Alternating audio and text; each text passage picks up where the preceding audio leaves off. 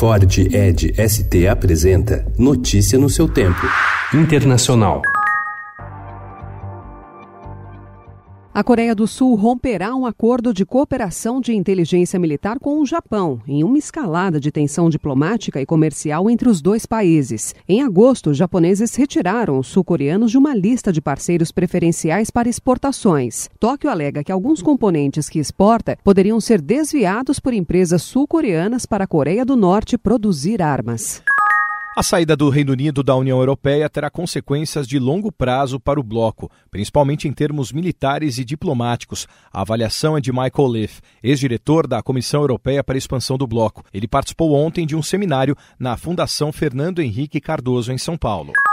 O candidato à presidência da Argentina pela chapa de Cristina Kirchner considerou ontem que ter se aborrecido com o presidente Jair Bolsonaro foi um erro pessoal. Durante o seminário Democracia e Desenvolvimento, organizado pelo jornal argentino Clarim, Alberto Fernandes disse o seguinte: Foi um erro meu, foi um erro meu. Na verdade, me deixei levar por, por la lógica de Bolsonaro. E eu não sou como Bolsonaro, foi um erro meu. E, e por isso parei, porque Brasil es mucho más importante que cualquier enojo mío con cualquier presidente. O presidente Bolsonaro havia afirmado que, caso a chapa liderada por Fernandes ganhe a eleição presidencial, a Argentina se tornará uma nova Venezuela. Ele também chamou os candidatos de bandidos da esquerda. Em resposta, Fernandes definiu o brasileiro como racista, misógino e violento. O próprio Fernandes já havia pedido a Macri em telefonema que parasse de associá-lo ao perigo de a Argentina tornar-se uma Venezuela, pois isso assustava os investidores num momento de crise financeira.